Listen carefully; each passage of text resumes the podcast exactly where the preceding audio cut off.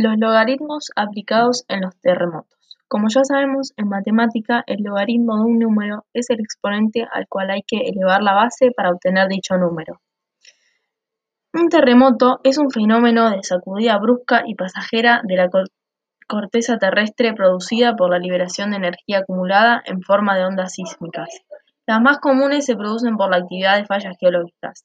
También pueden ocurrir por otras causas como por ejemplo fricción en el borde de placas tectónicas, procesos volcánicos, impactos de asteroides o cualquier objeto celeste de gran tamaño o incluso pueden ser producidas por el ser humano al realizar detonaciones nucleares subterráneas.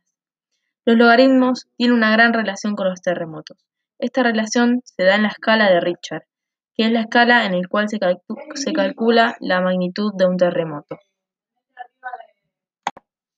La escala de Richter fue inventada en 1935 por el sismógrafo estadounidense Charles Francis Richter.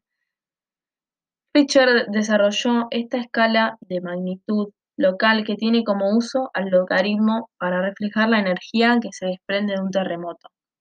El logaritmo incorporado a la escala hace que los valores asignados a cada nivel aumenten de forma logarítmica y no de forma lineal. Sabemos que el logaritmo crece lentamente al aumentar muy rápido el número al que se le aplica. Esto resulta muy útil para determinadas escalas en, las que la magnitud a medir crece a saltos, gigantescos.